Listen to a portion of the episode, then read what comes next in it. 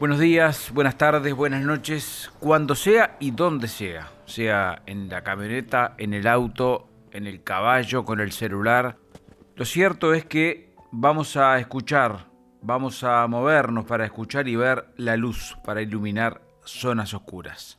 Nos vamos a 33.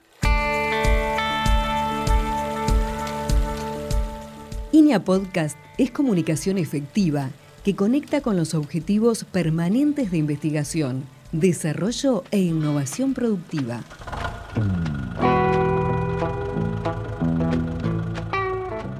Presenta el Instituto Nacional de Investigación Agropecuaria, Uruguay.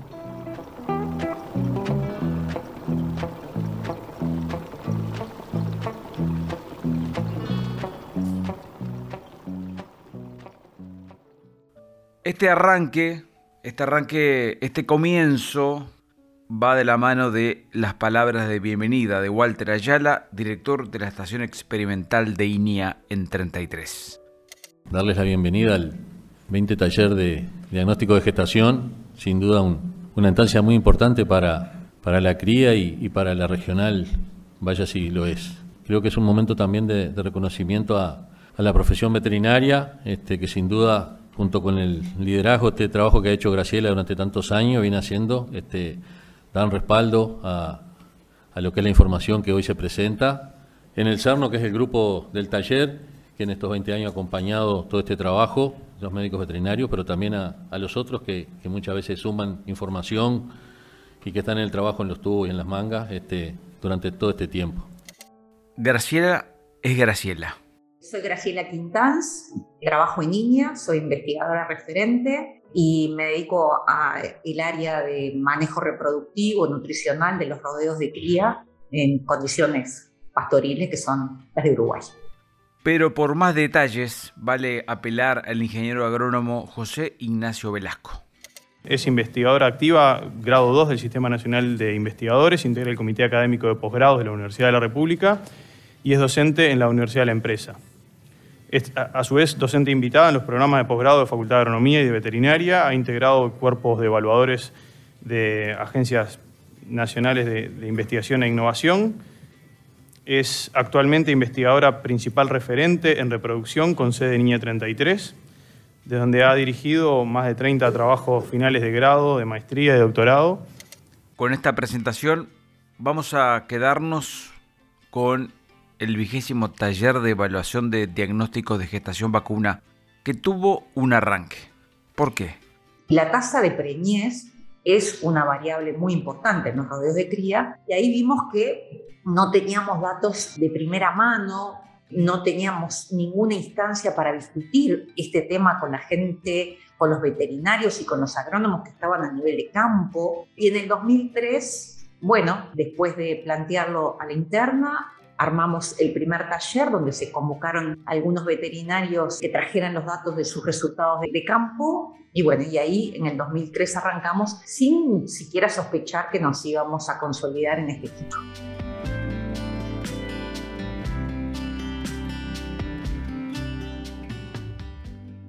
El tema, a ver, si uno se mira para atrás, los datos que teníamos eran de la tasa de destete que se sacaba por bicose que andaba en el orden del 60%, 62%, prácticamente se mantenía en promedio este, sin cambios. Pero si uno miraba dentro de esos datos, había una altísima variabilidad entre años. Era una gráfica serrucho.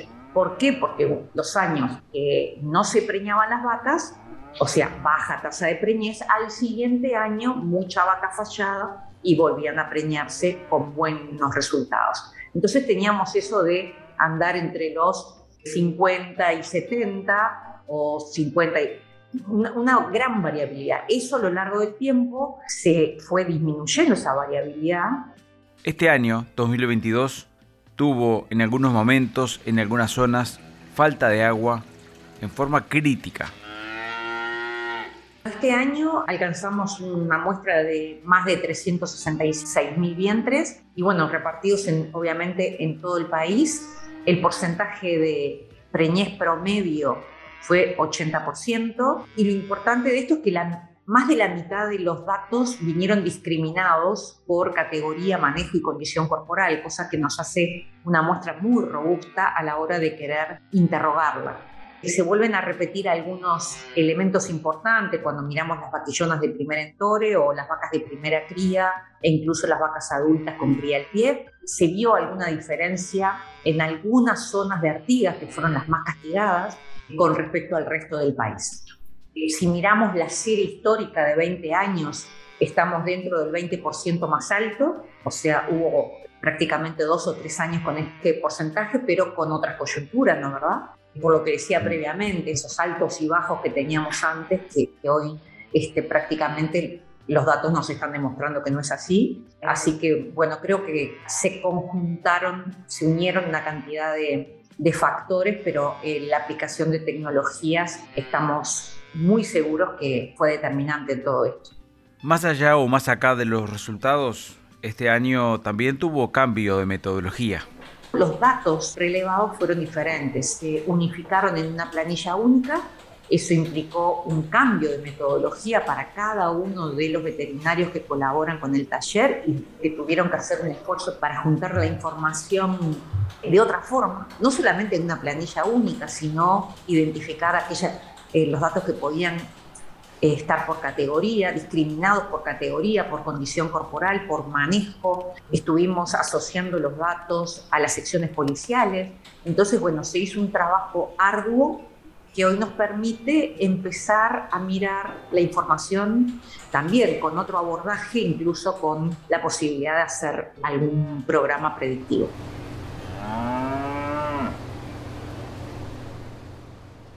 Estamos trabajando en, modelos de predicción en los cuales con las tres o cuatro variables que son las más importantes que estamos evaluando, como pueden ser eh, las precipitaciones, la condición corporal y el manejo, podemos, este, en función de eso, podemos predecir con bastante certeza la probabilidad de preñez que puede tener un predio, un departamento o incluso el país. En este primer podcast para Graciela Quintanz, fue también un momento, un espacio para agradecer.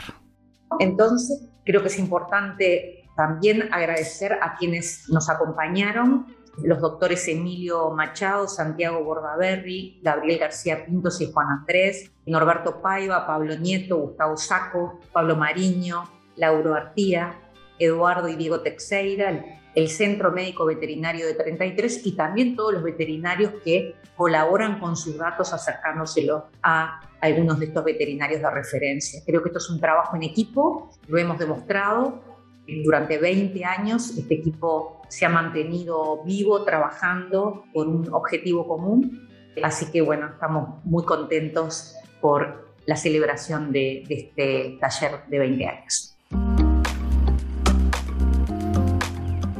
INEA Podcast es parte de una campaña que conecta con los objetivos permanentes definidos en la misión de INEA.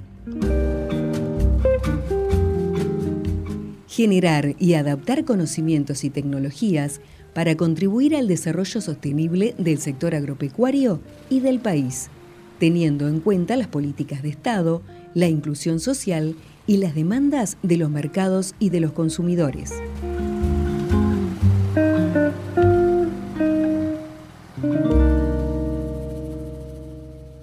celebración de este taller de 20 años, en ese periodo, tomando en cuenta los resultados, el trayecto, ¿cuál es el balance?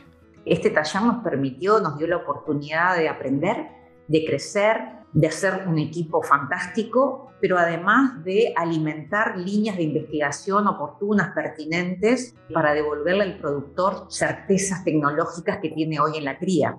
Eso que es tan necesario que la investigación y la producción estén de la mano. Investigación de calidad, pero siempre tratando de resolver problemas de nuestros propios productores. Y eso es lo que hemos hecho a lo largo de estos 20 años, porque tanto la investigación ha colaborado con el sector, volcando datos de la investigación propios y otros el propio taller y todos los, los, trabajos que, todas las discusiones del equipo iban alimentando y levantando problemas del campo y alimentando las líneas de investigación. Entonces, hemos trabajado muy cerca de los productores y del sector técnico asesor, ¿no verdad? Y hemos generado a lo largo de estos 20 años mucha información que está documentada, que eso es muy importante, que hoy hace que tengamos alternativas tecnológicas muy predecibles a la hora de hablar de los rodeos de cría. Por ejemplo, bueno, hay tres o cuatro hitos que me parece que son importantes. Uno es la importancia de la recría y sobre todo el primer invierno y su efecto a largo plazo. Cuando recién empecé a trabajar en el área de, cría, las terneras y las vaquillonas eran el último orejón del tarro, nadie les prestaba atención. Y bueno, cuando empezamos a investigar y a ver que ahí había un cuello de botella importante, pero que no se había detectado, empezamos a trabajar en recría, primer invierno, segundo invierno, pre-destete, post-destete, pubertad. Hicimos un cúmulo de experimentos durante casi, te diría, 15, 18 años, para hoy resumirlo en después del destete, en el primer invierno las terneras necesitan mantener peso o hacer ganancias moderadas para empezar su vida reproductiva de forma exitosa. Ese es uno de los hitos, controles de amamantamiento, diagnóstico de actividad ovárica, que fue levantado en este taller, qué podemos hacer para mejorar las tasas de preñez cuando tenemos vacas en un anestro muy profundo. Bueno, todo eso creo que son hitos tecnológicos importantes que son parte de esta historia. En el cierre de este podcast está también la doctora Georgette Banchero, que es investigadora principal referente de INIA La Estanzuela. De este mismo taller han salido tecnologías que hoy este, se usan, se aplican y bueno, felicitaciones por eso y un orgullo este, estar hoy en los 20 años como estuve en el primer día. Gracias Graciela y gracias al equipo.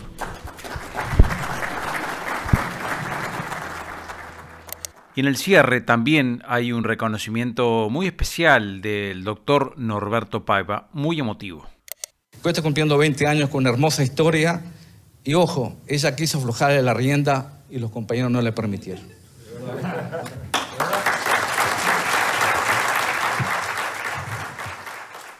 También un reconocimiento para ustedes que llegaron hasta aquí, que estuvieron compartiendo y disfrutando, tomando nota seguramente de reflexiones que fueron volcadas en esta primera jornada, en esta jornada de vigésima taller de gestación vacuna.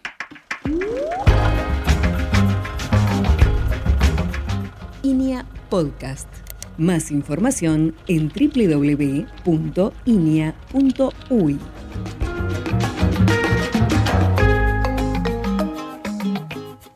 Lo importante acá es compartir, compartir conocimiento, compartir experiencia, compartir sabiduría, mucho trabajo, mucho esfuerzo. Está bueno poder compartir este episodio con quien más lo necesita. Ustedes saben, lo pueden hacer de cualquier manera con el WhatsApp, lo pueden hacer a través de un mail, se pueden contactar también en la página web de INIA que es www.inia.ui. Hasta la próxima.